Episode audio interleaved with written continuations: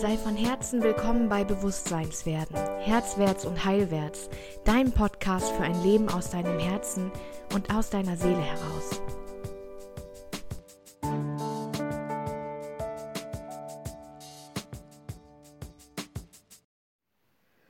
Hey, meine Liebe, mein Lieber, da sind wir wieder. ja, eine Woche vergeht im Moment wie im Flug unglaublich super schnell.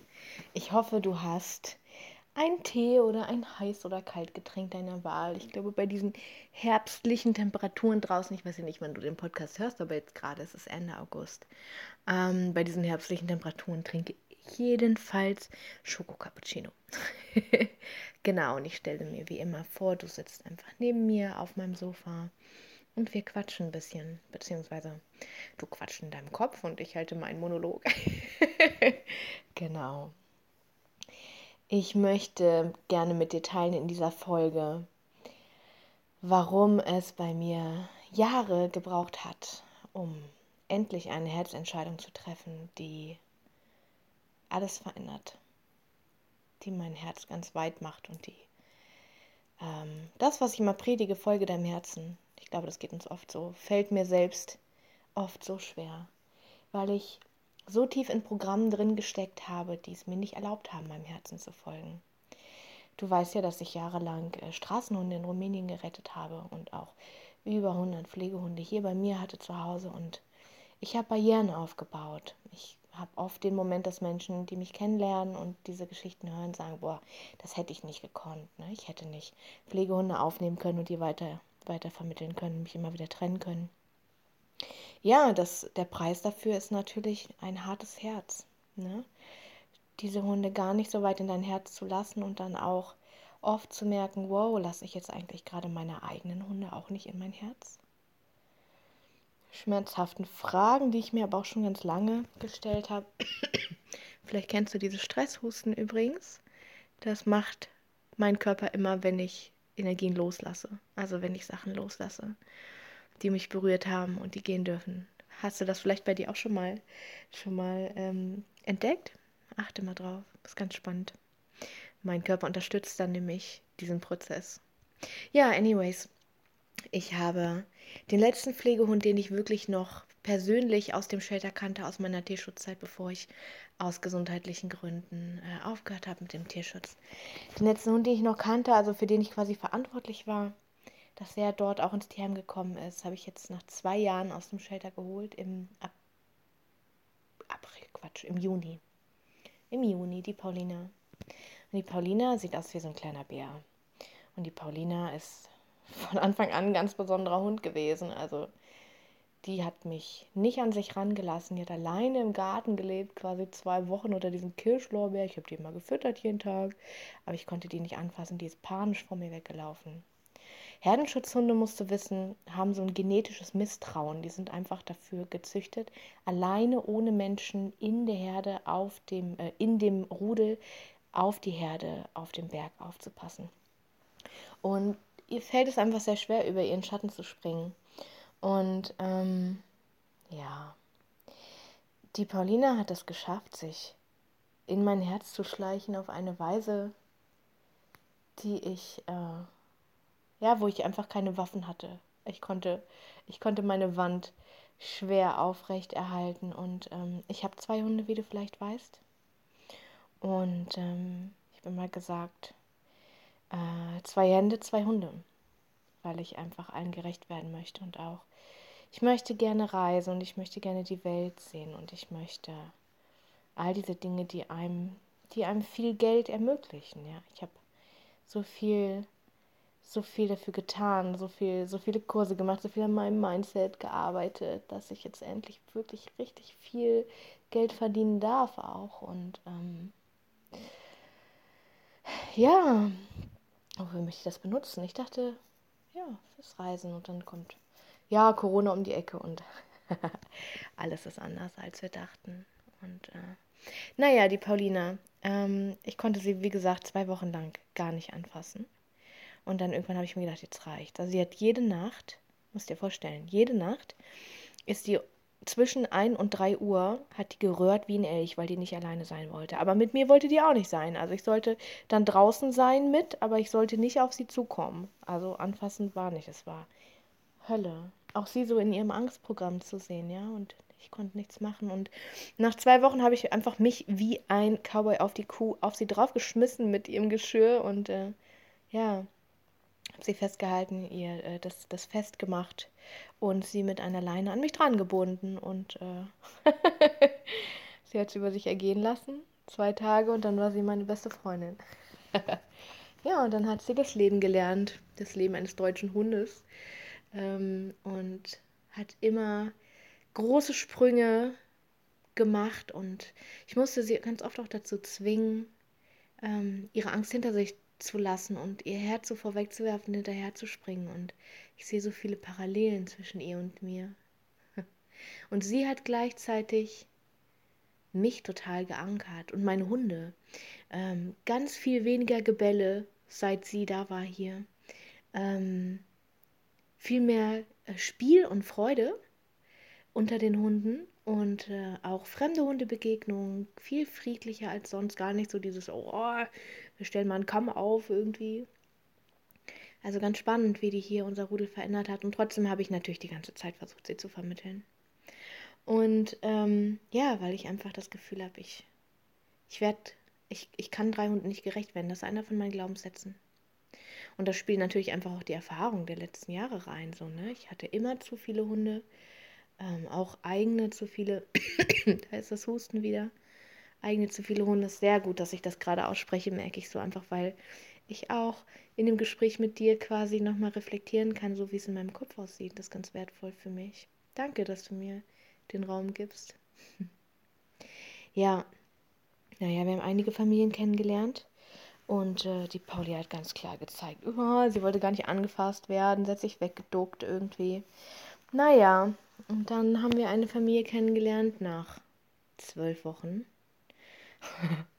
Nach zwölf Wochen. Wo sie auf den Hof trabte oder in deren Garten trabte, mit Rute erhoben und ich dachte, wow, okay. Die scheint sich hier wohl richtig wohl zu fühlen. Also, die war ein ganz anderer Hund dort. Naja, und die haben sich auch in Pauli direkt verliebt. Und ähm, ja, dann habe ich sie dorthin vermittelt nach positiver Vorkontrolle.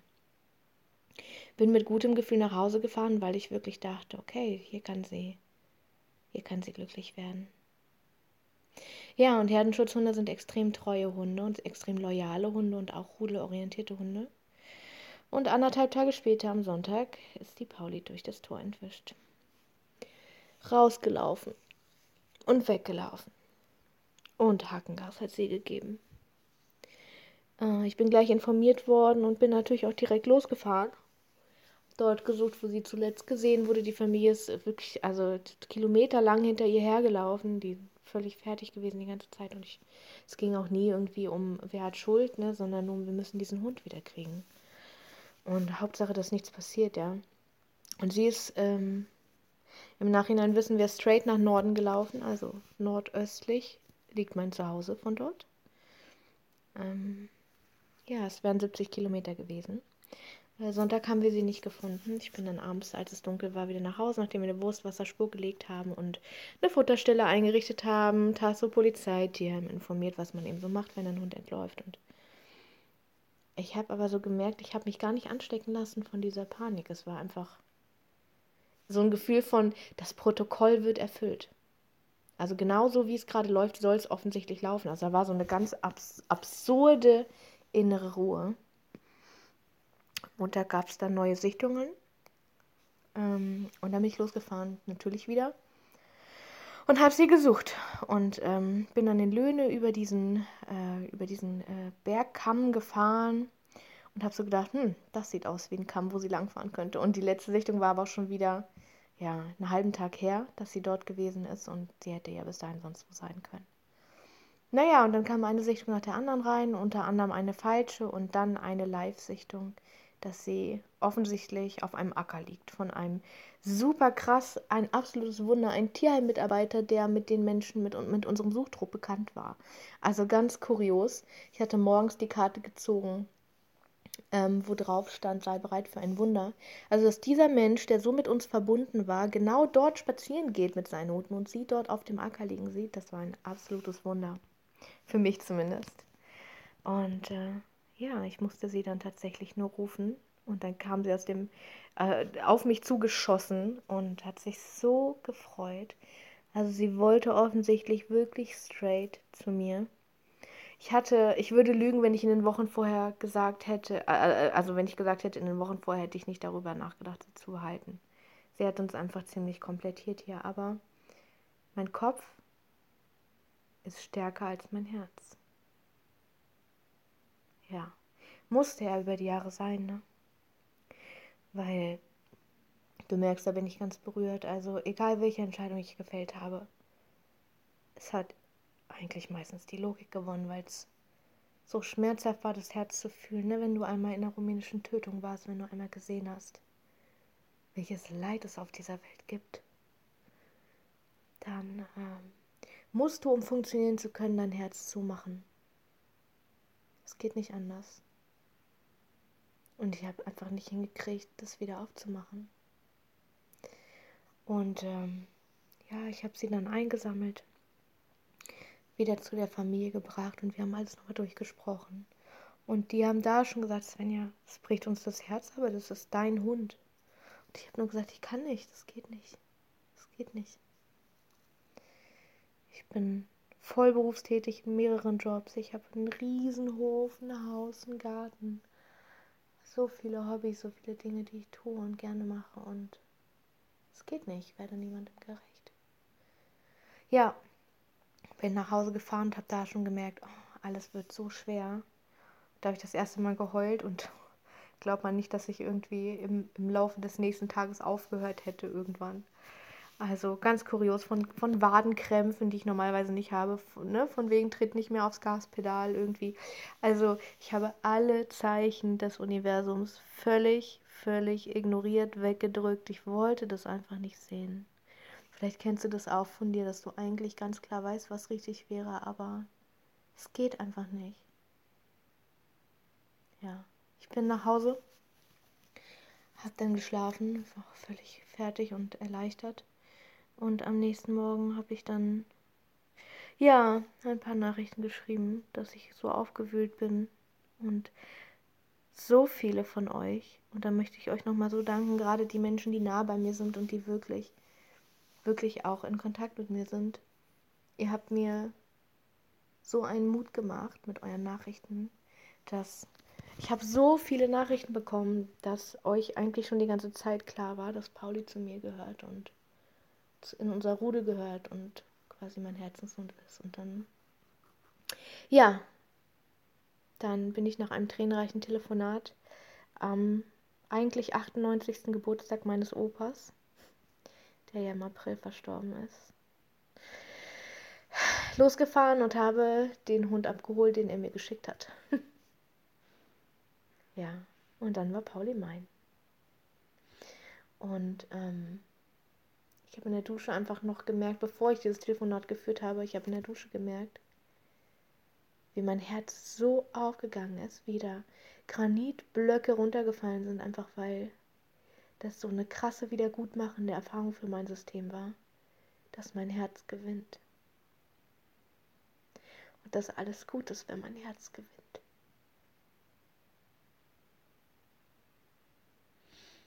Tja, wie viele Podcasts gibt es, wo dauernd Weinpausen sind? ja.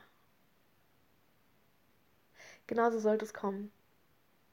Und da ist sie und macht unser Leben umso viel reicher hier. Ja. Egal worum es geht. Was würde dein Herz sagen? Egal was dir durch den Kopf geht, wenn du eine Entscheidung fällen musst. Was würde dein Herz sagen? Und warum darf es nicht laut sein? Warum geht es nicht?